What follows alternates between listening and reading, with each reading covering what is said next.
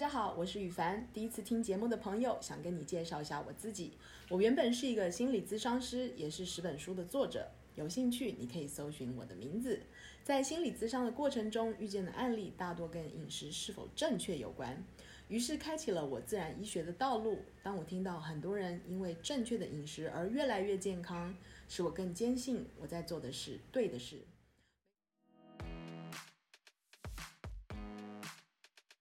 今天课程是孕期该怎么吃？你们如果把你们教材打开的话，会看到第二章左边那个是我们家的食物，你可以看到食物里面全部都是圆形食物。然后呃右边就是我在防疫旅馆吃的早餐，那全部都是加工食品哦。那个呃面包里面的肉跟起司都是假的，都是都是加工再加工的东西哦。那呃，我今天要跟你讲的有关于食物相关的事情，都是来自于呃一本新的书，叫做《怀孕全食物营养指南》哦。呃，它的作者是莉莉尼克斯哦。然后这这本书呃，为什我你们都知道，我其实很少给人家写推荐序哦。这本书是我写的推荐序啊，为什么会帮他写推荐序？是因为我看到他的时候，我就会觉得，Oh my God，我真是相见恨晚哦。啊，他是一个传统的呃这个呃营养师哦，但是他他会跟你说，如果你按照卫教上面去讲的吃法去吃的话，孕妇哦啊，你一定可你吃完以后你就可能会得糖尿病，然后会有非常非常多问题哦。所以啊，这本书在这本书里面讲的非常多的事情，都是我们今天在课程里面会讲到的哦。好。好，接下来下一章就是一个人吃两个人补这个这个概念哈，这个概念大部分人都有。那啊、在他的书里面他就提到说，一人吃两人补，其实它的概念并不是你如果吃了很多加工食品，比如说呃素食，然后你现在要吃 double，你要吃双倍的量啊、才可以补补给小孩。可是其实你这样子的食物其实是过量，你的饮食如果本来就是不对的东西，现在。营养密度不够高，你吃了双倍的话，它营养密度就更低哦。哈，我不知道我这样讲是不是听懂？Anyways，所以你们其实一人吃两人补的概念就是你要吃的更营养，就是你的营养的密度要更高，所以你要吃更多的营养的原型的食物哦，就是我们刚刚在前一章讲的那个那个嗯。那个 slide 哦，OK 好，然后我们现在要讲讲前三个月的孕妇饮食哦，因为前三个月的孕孕妇饮食跟后面的后期的饮食不一样哦，最主要原因是因为呃当呃宝宝正在开始成长，就是我们怀孕的初期的时候，是这个这个宝宝在这一辈子里面，他成长速度最快的时候，然后从一个小小小小的受精卵一直长到变成成型哦。好，因为这三个月它的成长速度是最快，所以妈妈所使用的能量，它需要的能量就最大哦。那因为这样，那我们都知道，我们主要的身体能量就是糖哦。这是为什么在前三个月的时候，你可以吃的啊、比较多淀粉哦。那我们都希望孕妇呃那个时候吃的淀粉，加入的淀粉大部分都是天然的淀粉哦。比如说像呃面，哈、面白米饭这一类都是加工过的食品哦。但是啊、地瓜，嗯呃，玉米啊这一类东西都是天然的淀粉，所以我们希望它加进来的淀粉含量其实是啊、是天然的哦。那这个是在我的书里面哦，就是受孕顺产，让宝宝吃赢在起跑点，这个是我帮我我妹在呃怀孕的时候写的哦。然后他非他问了非常多问题，后来我就说，你不要，单独你不要再问我，我直接写给你好了，就写出来这么一厚一本书。呃，anyway，所以、呃，在孕妇在初期的时候，她吃的淀粉量其实比一般人要大哦。那呃，我们一般人我们是建议是小于百分之二十，就一整餐的一个餐盘的淀粉量小于百分之二十，但是在啊、前怀孕前三个月的时候，我们觉得可以加到百分之五十哦。那在这个百分之五十里面有百分之三十是。就是啊，这整个餐盘里面有百分之三十是天然的淀粉量哦。好，所以啊，这个餐盘法呢，就是啊，莉莉尼克斯他所去啊提倡的，就是你餐盘，就是你整个盘子放在那边哈，你就用那个盘子去看你的百分比哈。OK，好，如果你吃的比较多，你就把它放大，就这个比例放大；你如果吃的比较少，你就是这个比例缩小就好了。所以你可以看得到，在那个盘子会变大跟变小。啊，接下来就是呃，很多妈妈会跟我讲说，她很怕她会呃养出巨婴来哦。然后为什么会害怕巨婴呢？因为如果你的宝宝太大的话，你很可能会很难生哦，会生不出来哦。所以、呃，我在这边要特别提醒你们，即使你前三个月可以吃的比较多淀粉量，但是啊、你还是要注意哦。啊、为什么我们在后接三个月之后还是要跟正常人一样吃法？你还是要控制你的淀粉量。原因是因为，嗯，我们的胰岛素就是我们的食物可以透过胎盘进入呃这个这个这个呃这我们的食吃的食物可以透过胎盘进入宝宝，就是送到宝宝那边，但是我们的胰岛素却进不去。也就是说。宝宝在八到十周的时候，这个之间哈，他是没有调节自己血糖的能力哦。你可以想象，如果你每天都喝珍珠奶茶，然后吃很高糖的食物，他的那个血糖震荡是有多么的可怕哦。OK，好，所以好那。到了三个月之后，就是呃怀孕初期已经过了哈，三个月之后你应该要吃的饮食就是下面这个餐盘法，就是它蛋白质脂肪是百分之四十，就是一份肉一份青菜，然后淀粉跟糖类的含量不不不超过百分之二十哦，这是啊、妈妈的标准吃法哦。你如果不想要生出巨婴的话，你就啊、最好是按照这个比例去吃哦。很多人啊、有写信进来给我说，我按照你的吃法，然后生的非常轻松哦。OK，好。那在孕期的下一章，孕期间最重要的食物是什么呢？在呃莉莉尼克斯的著作里面，跟我的书里面就不谋而合。你如果去看我写的食呃这本书里面的呃这个孕期的食谱的话，你就会就是它里面跟你讲说你每一天可以吃什么东西，就跟它的不谋而合。那它是它们到底是哪些食物呢？就是蛋，好大骨汤，好带肉带骨的肉，还有肝脏，哈。再就是嗯绿叶蔬菜，好绿叶蔬菜，什么是绿叶蔬？就是就是绿色蔬菜，然后它是已经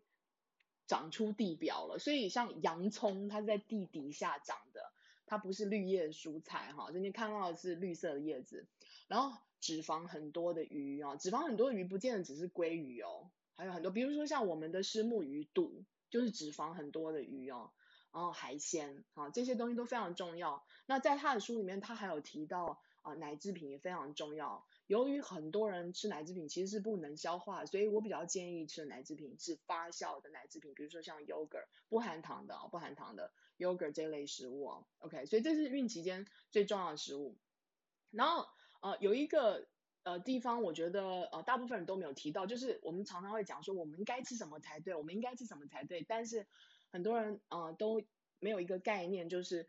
你吃的再好，如果你不能消化，你是绝对得不到这些营养的。所以能不能取得营养，其实消化是重点哦。所以有很多呃这个呃妈妈她蛋白质没有办法消化，她油脂没有办法消化，或者是乳糖乳蛋白没有办办法消化。那在你不能消化的情况下，你又多吃了它的话，你的身体负担其实很大，然后对宝宝没什么好处，因为你根本不能消，没有拿不到这个营养哦。这是为什么？当你有这些问题的时候，你如果有消化症状的话，你应该啊、使用支援消化保健品哦。好，接下来我跟你们分享孕吐的新研究哦，在我的呃《受孕顺产》这本书里面有讲到呃孕吐这件事哦，那是呃我觉得在孕吐这件事情上面研究的非常的少啊。那在那个时候，我觉得呃那个时候我研究的已经在我看到的文献里面是最多的哦。啊、但是最近由于我们在测试有关于月经上面的产品哦，然后我们就非常惊讶的发惊讶发现一件事情，就是我们的喷门，也就是食道进入胃部，就是你们看这张图上面啊、食道进入胃部的这个地方有一个东西叫喷门哦，那这个喷门上面是有雌激素接收器，就是它有接收雌激素，雌激素可以影响它哦，然后我们就发现雌激素可以大大的影响这个喷门是可以闭起来。可以收缩，还是可以，还是可以开开哦。好，所以，嗯，那这是为什么在孕期中，因为我们的孕期在我们怀孕的时候，黄体素是大大的升高哦，那它会影响雌激素的量哦。这是为什么在雌激素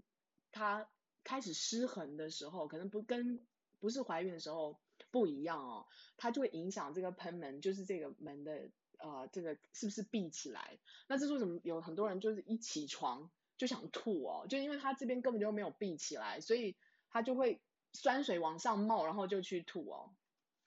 呃，那呃，因为知道这件事情哦，呃，所以如果你有孕吐非常非常严重的情况的话，你应该要测的是你的荷尔蒙哦。嗯、但是。他怎么样处理呢？你怎么样去处理它比较好呢？在我这本书里面写的都还是一样是对的哦，就是呃，我们都建议妈妈，如果你有孕吐症状的时候，早上起来先喝一碗骨头汤哦，因为它可以第一个先嗯、先减缓那个酸酸的情况，骨头汤里面有非常多矿物质，它可以啊、稍稍的中和你的胃酸哦。如果真的还不行的话，你还是可以啊、吃一勺一勺一勺五百啊。五百 milligram 的这个柠檬酸钙哦，就是调水，然后就直接喝下去，它就会中和那个起来的酸哦，所以你就会不要那么不不会那么不舒服。但是这是我们的新发现哦，所以如果你在呃进入孕期的时候，你的荷尔蒙调整可以比较平衡的话，你的孕吐情况就不会那么严重了。但我后来发现，因为每个人体质不一样，所以你的呃雌激素的量是不一样的哦，所以还是。啊、呃，有可能会有这样的现象，因为很多人问说，呃，孕期中如果孕妇有贫血的话，她你有什么样天然选择，而不是直接直接吃铁剂哦？因为我们一直有不停的提醒大家，你你吃铁剂越吃越缺血啊、哦？为什么？因为铁剂是会呃影响。呃，妈妈的肠道的、哦，你的肠道细菌也很喜欢铁剂，所以吃吃铁的细菌，如果一碰到铁剂，它就生长过量，然后你的肠道就开始发炎，它一发炎，你的呃血液里面的铁量就又开始下降哦。好，所以如果你是孕妇，然后你有贫血的时候，啊、呃，有天然选择有哪些呢？就是你可以用支援消化宝，你可以吃支援消化。啊的保健品，为什么呢？因为铁是需要酸啊，它是需要酸才可以去分解的。那支援消化保健品里面如果有这一类东西，就可以帮助它分解。然后再加上呃，同时使用铸铁锅，这个时候你的铁量就会因为在呃已经有使用这一类保健品，然后再用铸铁锅上面，你的铁自然的就会增加哦。或者是你可以用呃支援使用支援消化的保健品。然后再加上液态草本的淬铁，就是呃它的铁剂不是合成的，它的铁剂是直接从呃植物里面萃取出来的哦。这一类东西对你的肠道影响少很多哦，好，它不是它没有不会让那个肠菌这么 crazy 哦，这么够疯狂这样。好，接下来孕妇孕期抽筋怎么办？有什么天然的选择？如果你是孕妇，孕期抽筋是非常普遍的，因为呃。妈妈就是孕妇，这个妈妈，你的肾上腺都非常疲倦，你的矿物质失衡是很很容易啊，再再加上重量越来越重哦，所以呃肌肉抽筋是非常普遍的事情。那呃。除了你做孕期瑜伽之外，哈，孕期瑜伽也可以协助抽筋。还有一个办办法就是你可以使用柠檬酸酶哦，它是呃天然的保健品，然后它成分一定要干净，拜托你们去念一下它的成分哦。然后最好是粉状，为什么？因为定状的柠檬酸酶通常要压它，所以它会有粘着剂在上面哦。所以你们买这一类东西最好是粉粉状的哦。然后呃，你们使用的方法就是有抽筋的时候就吃，没有抽筋的时候就不要吃啊。好，孕期其他该注意的事项哦，就是第一个，呃，不应你们要注意不要接触咖啡因，因为你肾上腺已经很累了，所以当咖啡因一直不停的，它是一个刺激物，它刺激的就是肾上腺，它一直不停刺激肾上腺，你的症状就会越来越严重哦。然后呃，所以建议你们喝的是低咖啡因的咖啡，或者是无咖啡因的茶，要记得这些移除咖啡因的方法应该是要呃这个是要嗯、没有化学溶剂的哦。然后应该是要有机的，因为咖啡其实喷药喷的非常厉害。然后叶酸，叶酸它顾名思义，叶酸是从大叶蔬菜来，这是为什么刚才刚刚我们就讲说，呃，孕期中最重要的呃食物应该是呃大叶蔬菜嘛。然后呢，嗯，还有在就是叶酸，还有在什么东西里面非常多呢？就是肝脏，这刚刚我们有提到哈。再来就是呃，你的身体最容易吸收叶酸的方法是从菌身上转换的，哈、啊，就是它喂，比如说益生菌或者是喂营养酵母，啊，酵母菌这类东西，然后它转换之后，它就可以啊比较容易吸收。再来就是呃，孕期还要注意事项就是呃，记得如果你们要染发的话，呃要用天然没有药的呃增色剂哦。因为它其你的其实我们上次直播的时候有讲到，你的你的头发里面其实是有血，中间的核心是有血管的，所以它可以吸收药剂，然后会影响你的身体哦。那它真的是很脏的东西，它不不只是影响肾脏而已哦。好，最后最后我要提醒你们注意自己的呃这个嗯保养品哦，如果你保养品里面有 EDTA 或是 Paraben 这样的东西，或者是过多化学成分的保养品。都记得在这段时间最好不要接触哦，因为它真的呃是会影响自己的体内环境的。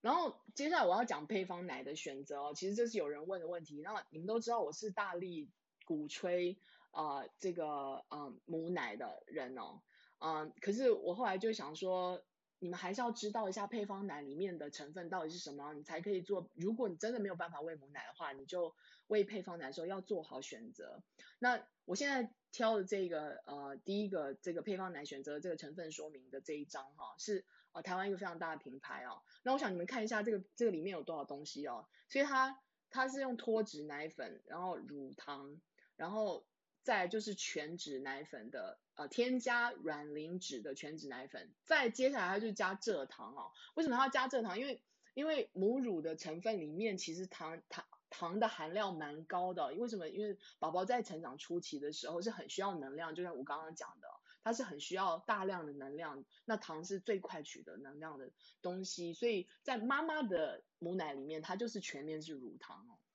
好，可以。所以你们在看成分的时候，你们要看说。它到底加的是什么？可是你看它这这个这个配方奶里面加的是乳糖，然后可是它也有加蔗糖，为什么？因为乳糖比蔗糖要贵很多哈。那你的小宝宝如果从小就吃蔗糖，他长大以后很可能会嗜糖哦，他可能就会觉得我要吃到蔗糖才高兴哦。OK，好，接下来呃看下一张哦，你们看这是另外一个一家呃非常有名的这个配方奶的成分哦，啊，它第一个就是写乳糖，所以它这个这个呃乳糖的成分。占含量很高啊，这这一个配方奶里面它没有加蔗糖哦，但是我有想你们去看它加的是什么油哦，它在这里面有加葵花籽油，啊、呃，这个芥子这个菜籽油就是 rapeseed oil 哦，嗯，葵花油这些油其实在我都建议大人不要吃哦，因为这些油它的多元不饱和脂肪酸太高了，所以它一萃取出来就已经坏掉了，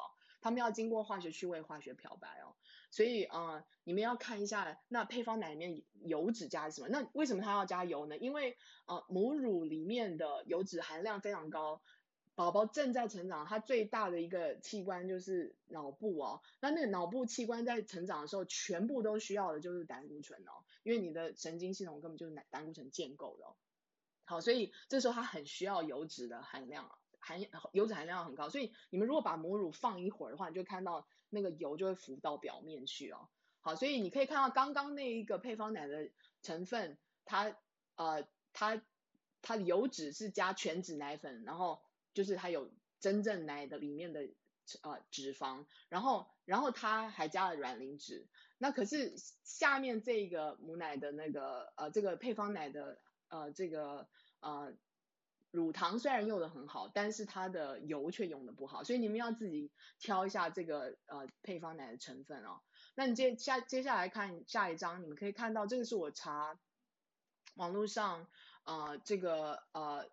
呃，我觉得我在查就是什么是好的呃配方奶的这个成分，然后你可以看到呃它它列了几样东西哦。那我圈起来这边就是他他们在讨论他用的是什么油，就是因为母乳里面就有自妈妈自己的奶里面的油，但是这一边的话，他们现在就要加进去哦，因为牛奶里面的油是不一样，尤其是在它已经干燥之后啊，所以你们要看一下它的呃油脂成分到底什么。再接下来一张就是呃它的我圈起来的地地方就是可以，它现在讲的就是乳清跟酪蛋白之间的。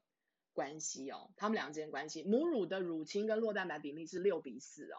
那酪蛋白其实非常不好消化哦，所以如果你有看到配方奶里面的酪蛋白的含量是高于乳清的话，这个呃配方奶就会很容易让小宝宝胀气哦。OK，所以你们要去检查一下到底是什么。再接下来一张就是嗯，就是